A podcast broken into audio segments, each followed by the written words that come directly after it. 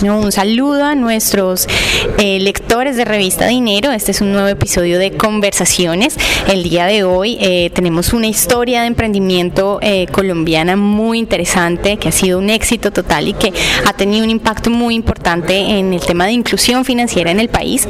Y bueno, hoy tenemos a su CEO y fundador, eres Hernando Rubio, Hernando Rubio de Movi. ¿Cómo estás? Hola María Paula, ¿cómo estás? Y gracias por invitarme tu podcast. muchas gracias a ti por eh, participar con nosotros y contarnos pues tu historia. Entonces, comencemos un poco hablando de quién es Hernando Rubio, qué has hecho, eh, cuál ha sido tu, tu, profesión y a qué te has dedicado, en cuántos años tienes. Yo, yo tengo 44 años. Ok, de esos 44 años, ¿qué has hecho? ¿A qué te has dedicado en este tiempo? A, buscar la libertad a través del emprendimiento. O sea, para mí no hay un atributo más feliz, que me haga más feliz que ser libre, ser libre de mi propio tiempo, ser libre de mi propia vida, ser libre de mi destino. Eh, y para mí el emprendimiento es la mejor forma de llegar a esa libertad. Pero, eh, eh, digamos, ¿cómo, ¿cómo explicas tú esa libertad? Porque incluso mucho se, se cree que el emprendedor de, tiende a ser independiente y tiene su tiempo libre y lo puede manejar, pero el emprender también tiene su tiempo y no todo es maravilloso pues en, en el mundo. No, la libertad no es poderse ir a la casa a las 12 del día. La libertad no es poderse ir de vacaciones cada uno quiera, porque como bien dice los emprendedores creo que somos los que menos vacaciones tenemos y los que más trabajamos. La libertad es el sentirse que uno depende de uno mismo. ¿sí? Es como cuando tú le preguntas a mucha gente que está en Uber o que está en un taxi y entonces uno le pregunta, ¿y usted cuánto tiempo trabaja? Dice, no, pues yo me levanto a las 3 de la mañana y, me, y trabajo de 3 de la mañana a, 2, a 10 de la noche. Y uno dice, pero ¿cómo puede ser todo ese tiempo? Y dice, sí, pero al final yo no tengo jefe, yo soy dueño de mí mismo y si a mí me da la gana de pararme a comer una empanada, me paro. Si me enfermo, lo hago. Si tengo que hacer una vuelta, entonces es esa libertad la que yo creo que no tiene precio y hay mucha gente que sí ve eso. Ahora, por supuesto que a nosotros nos educaron desde muy chiquitos con el miedo a esa libertad, ¿no? Nos decían, no, no, no puedes, no te arriesgues, no lo hagas. Yo me acuerdo, mi mamá siempre me decía, estudia, haz una especialización y consigue un puesto en una multinacional y juega la vida segura. Y ese era su concepto de que así me iba a hacer feliz, pero yo no compartía eso y por eso desde los 20 años, 21 años empecé a hacer emprendimiento, he hecho más de 19 emprendimientos. Eh, eh, por supuesto que eso no es una vida linda, ¿no? O sea, unos fracasados, otros salidos, otros, pero, pero al final eh, yo creo que uno vive la vida muy feliz cuando uno hace lo que quiere. ¿Y cómo, cómo lograste romper con, con esa vida que te planteaba tu mamá? ¿Cómo, ¿Cómo le dijiste, no, yo no quiero definitivamente esto, yo me quiero lanzar a hacer lo propio por esto y esto y esto? Yo admiro mucho a la gente que tiene las bolas para hacer lo que quiere y no lo que le toca, ¿sí? Eh, porque uno normalmente termina haciendo lo que le toca y no lo que quiere. Eh, y, yo creo que eso está cambiando, porque uno habla con la gente más joven y cada vez uno tiene más decisión y convicción de querer hacer lo que uno le gusta y no lo que uno le toca. Y yo creo que si uno se puede dar ese regalo en la vida es muy grande, porque hay mucha gente que le toca hacer lo que le toca y vive muy amargada. Entonces al final creo que lo tuve, tuve esa fortuna. Eh, igual pues siempre tenía la vena y el espíritu de emprender eh, y lo he hecho y he sido muy muy feliz emprendiendo. Y soy muy feliz compartiendo estas historias para tratar de que otra gente encuentre también su propio camino y que nos inspire porque si hay algo que necesita Colombia es emprendedores, o sea, hablamos de que lo que necesita Colombia es crecimiento, pasar de ese 3% que estamos creciendo a pasar un 5 o 6% de crecimiento y la única forma de hacer eso es con emprendedores, es creando empresa, es creando industrias, creando compañías y no hay un mejor mejor mejor momento para emprender en la historia de la humanidad que este. Estamos en la mitad o en el inicio de la cuarta revolución industrial. La cuarta revolución industrial, que la cuarta que es la digitalización. Y la digitalización es la era digital que permite que cualquier persona pueda desafiar la industria más grande, sin importar cuál sea.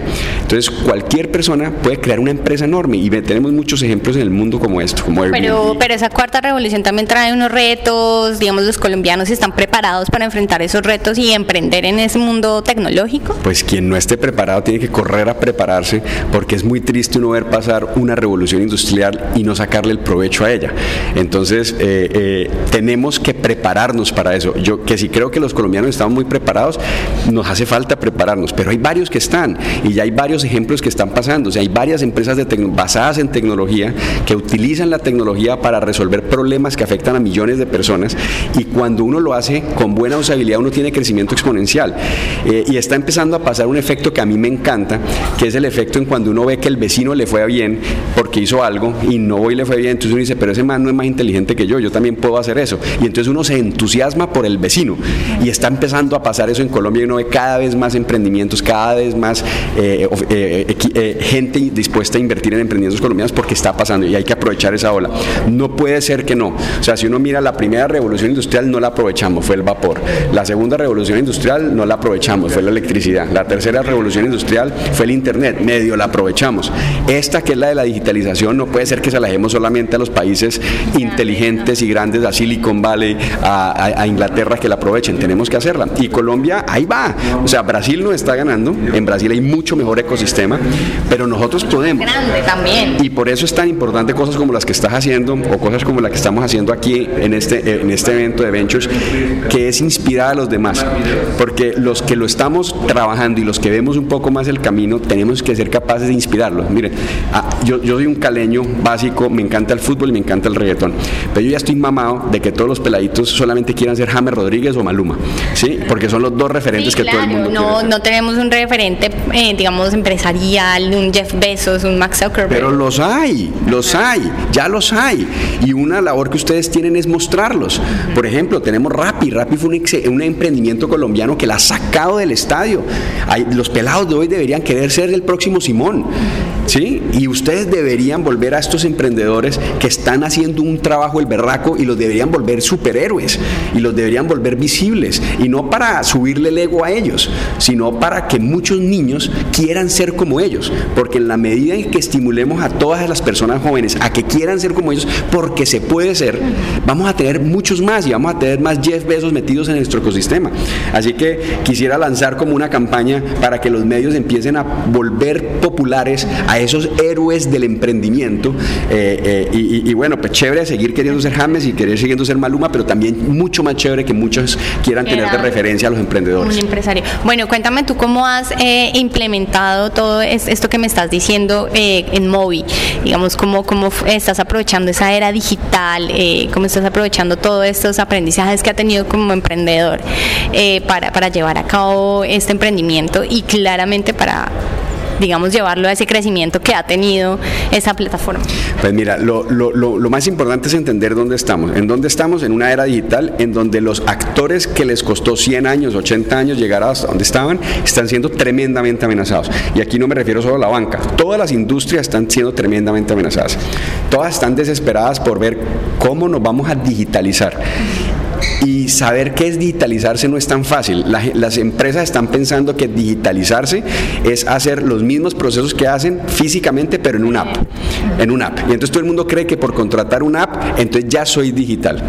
Y hay una, una, falta de conocimiento tan grande de entender qué es la digitalización. La digitalización es partiendo del usuario, entendiendo sus dolores, crear un producto con una experiencia totalmente basada en él y basada en lo que él hoy en día quiere. Hay empresas de tecnología que nos han enseñado cosas que nosotros ni sabíamos que queríamos.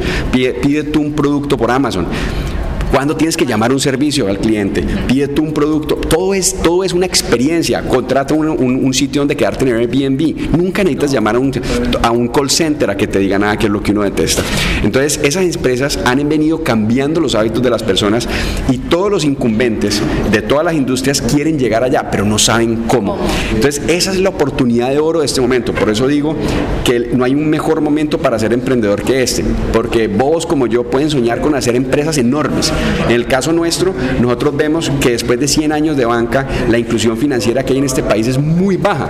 La penetración de Internet es altísima. De 50 millones que somos, 80% tienen smartphones. Hay 37 millones de cuentas de WhatsApp, hay 34 millones de cuentas de Facebook. Ricos y pobres tienen tecnología. Ya la usan, su hábito cambió. Pero cuando miras los números de inclusión financiera verdadera son horribles. O sea, el 90% de las transacciones se siguen haciendo en efectivo, solo el 10 digital. Cuando miras, el, solo el 30% de la gente accede a créditos a través de instituciones financieras, el 70% a través del gota a gota. Solo el 8% de los comercios formales, ni siquiera estoy contando los informales, reciben pagos con un datáfono. Entonces hay un montón de gente que se excluye de eso. Entonces, ¿cuáles son las industrias que primero deben ser atacadas con la digitalización? Pues las que menos penetradas están, porque usan procesos y, esquemas más atrasados, más antiguos.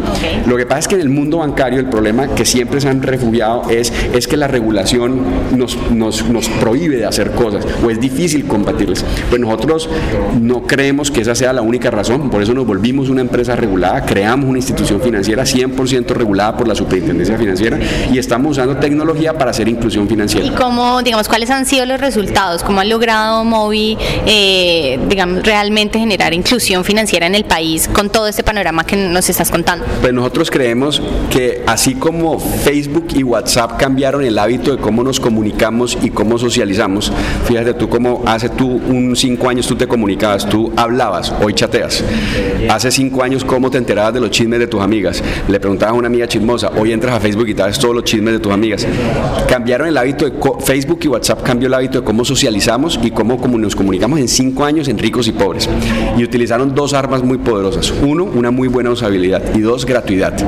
Piensa tú qué hubiera pasado si Facebook te hubiera cobrado un dolarito al mes. ¿Hubieras entrado? No, claramente nunca, entrado. Nunca, lo hubieses Pero no por el hecho de que Facebook no te cobra un dólar, significa que Facebook no gana plata. Facebook encontró un modelo de negocio diferente en donde gana cobrándole a terceros, pero le da servicios gratuitos a los usuarios para que todo el mundo se meta. Lo que nosotros queremos hacer es eso, utilizar la buena usabilidad y gratuidad de casi todos los servicios para que mucha gente que estaba excluida de la banca y de los servicios financieros la pueda usar, porque ahora es fácil y, y barato de usar. Y eso es lo que lanzamos. Lanzamos una aplicación que la puede descargar cualquiera, Movi, M-O-V pequeña I-I, y la puedes bajar, abres tu cuenta con solo tomar una foto a tu cédula. Si eres menor de edad se puede de 12 años en adelante y si eres extranjero se puede con la cédula de extranjería o los venezolanos con el PEP, con el permiso especial de permanencia. Y con eso creas la cuenta. El segundo paso es meterle plata para que puedas hacer con ello. Si eres bancarizado, puedes traer desde la, desde la aplicación de plata desde cualquier banco, pero si no eres bancarizado como la gran mayoría de gente, vas a un punto de recarga con un baloto y recargas tu cuenta como recargar el celular. Y ya que tienes plata, ¿qué puedes hacer con móvil? Puedes mandar plata, pedir plata, traer plata, todo en línea y gratis para la gente. Puedes pedir una tarjeta débito Mastercard que te permite para comprar, no solamente en datáfonos en todo lado y en cajeros, pero para comprar en internet. Y ese es el gran tema que la gente no está. O sea, no puede ser que el 70% de la gente tenga acceso ya a internet en el país y solamente, como lo dice Mintic, el 5%, es decir, 2.4 millones puedan pagar por internet. Hay muchos productos buenos, bonitos y baratos que la gente necesita comprar, como un curso en Coursera, como algo barato en Alibaba, que no pueden pagar. Entonces, con Movi baja la aplicación, pides la tarjeta y lo pagas y coges un bonito datos. ¿Y cuántos usuarios tiene actualmente Movi? ¿Cómo, cómo ha sido ya la, generación de inclusión? Nuestro mínimo producto viable arrancó a principios de este año, arrancamos con unas funcionalidades, después le fuimos metiendo otras como la tarjeta que salió en mayo y nosotros ya estamos llegando a 400 mil cuentas en los primeros meses de operación. Nuestra meta es llegar en nuestro primer año de operación a un millón de usuarios. Eso sería un récord tremendo porque nadie ha llegado a eso. Y lo más importante, usuarios que hacen transacciones. Cuando me preguntan, por ejemplo, qué tanto inclusión financiera estamos haciendo, nuestro objetivo es hacer inclusión financiera, ese es nuestro propósito. Por eso nos mueve todos los días. Y uno lanza hipótesis y cree que las logra, pero uno nunca sabe si esas hipótesis van a tener validez o no, solamente hasta que las pruebas. Hay unos números de los datos que está arrojando las transacciones que nos tienen súper felices. Por ejemplo, uno de ellos, eh, normalmente los monederos en el mundo son usados para pagar la nómina, entonces la gente va y retira la plata. O por ejemplo en África, para mandar plata, entonces la otra persona va y retira la plata. Entonces, del 100% de las transacciones, normalmente el 50% de las transacciones son retirar plata. Y eso para mí no es inclusión financiera porque eso es como un mecanismo de desembolso de dinero. Estamos manejando efectivo. Exactamente, es como usar una billetera para que desembolses plata. Entonces yo en el caso de negocio pensaba que iba a ser como el 40% y estoy feliz de que solamente el 4% de las transacciones son retiro en efectivo. Eso es como encontrar el santo grial, ¿sí? Eso es que encontramos un producto que hace que la gente quiera dejar su dinero ahí y no lo quieren retirar. Ojo, y tienen 17 mil puntos de venta para retirarlo. Uno puede retirarlo en cualquier éxito, uno puede retirar en la rebaja, uno puede retirar en en muchos puntos. No es por falta de puntos, es porque la gente encuentra un valor. Eso es tremendo, eso sí es inclusión. Eso más que las transacciones suban como están subiendo. Otro número, por ejemplo, muy bueno es las compras con la tarjeta. En Colombia, la transacción promedio de una compra con una tarjeta de débito es por un valor de 150 mil pesos. Ese es el promedio de todos los bancos. En Movi es 25 mil.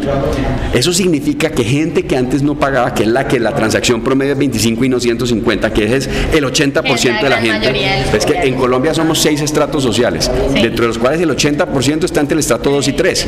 Ahí está toda la población. Esa es la población que quiere pagar un chocorramo con eso, no quiere comprar un televisor. Esa es la gran población, eso es lo grande. Entonces, eso es lo que nosotros queremos hacer. Y ese es un número también divino que está pasando. Y un tercer número es, como te expliqué, uno puede cargar móvil o por un, trayendo plata de una cuenta bancaria o en un punto de recarga. Y la gran mayoría de nuestras recargas están siendo en la recarga. Entonces, eso nos da a entender que es gente que no tiene cuenta. Y estamos muy contentos porque eso es lo que buscamos. ¿Y a dónde quieren llegar? a que cualquier colombiano pueda pagar o ser pagado de manera digital con un nuevo modelo de negocio en donde no se le cobren fees a la gente y en donde sea casi todo gratuito. Okay. Eh, un, un, tema muy importante que hablaste en el Latin American Ventures 2019 eh, fue el tema del no, de enfrentar eh, esa cultura del miedo al fracaso, de que si te cometes un error o si tienes una idea, mm, te dicen no, no puedes lograrla, no puedes, ¿cómo, cómo lograste quitarte eso de encima y llevar adelante esta idea? ¿Alguien de pronto te motivó o tú te dijiste, no, por capricho voy a hacer esto? Pues mira, yo como decía en la presentación, es el arte del decir sí se puede, pero desafortunadamente el enemigo del sí es el no. Y a nosotros nos educan todo el tiempo con no. O sea, hay un dato en internet que dice que uno le dice a sus hijos 95 veces al día no. No hagas esto, no toques eso, no jodas a tu hermano, no hagas esto. Todo es no, no, no, no, no. Entonces uno se programa con el no. Y fuera de eso, los papás queremos proteger a los niños para que no les pase nada. Y entonces uno, le, uno cree que la mejor forma de prepararlos es diciéndole no te arriesgues a, porque así no te pasa nada malo. Y eso lo tenemos que cambiar. O sea, justamente desde niños tenemos que educarlos a que se arriesguen, a que hagan cosas y a que aprendan a cagarla y aprender de sus cagadas, porque ese es el arte de poder hacer después de poder hacer empresas. Entonces, creo que tenemos que buscar la forma de convertir esos no en sí, porque como lo decíamos ahora, necesitamos gente que vea el vaso medio lleno y no el vaso medio vacío. necesitamos gente que se arriesgue para utilizar la tecnología, crear emprendimiento, desafiar industrias y crecer, tener un país que crezca más rápido producto de más emprendedores haciendo. Bueno, tres consejos, Hernando, para esos emprendedores que desde que crearon su idea les han dicho no. ¿Qué les puedes decir a ellos? El primero es, el país necesita, un emprendedor es aquel que es capaz de ver el futuro con los ojos de la fe, no con los ojos del pesimismo. Entonces no dejen de ver siempre el futuro con los ojos de la fe. Colombia lo que necesita son soñadores que se atrevan a soñar con un mundo diferente, no borregos que hagan lo que el jefe les dice todo el tiempo. Así que esa rebeldía nunca puede parar. La segunda, que eh, encuentren la felicidad del sufrir, porque van a sufrir como un berraco, pero van a haber pequeños momentos en donde se van a sentir los reyes del mundo y que no desfallezcan hasta encontrar esos pequeños momentos que lo hagan. Y tercero, que busquen la libertad a través del emprendimiento porque eso no tiene precio. bueno, Hernando, muchísimas gracias por contarnos eh, todas estas enseñanzas y pues por participar aquí en conversaciones. A ti, María Paula, por invitarme. Bueno, a nuestros lectores nos encontraremos en una próxima oportunidad y esperamos que encuentro con Hernando eh, haya sido muy productivo para ustedes. Hasta pronto.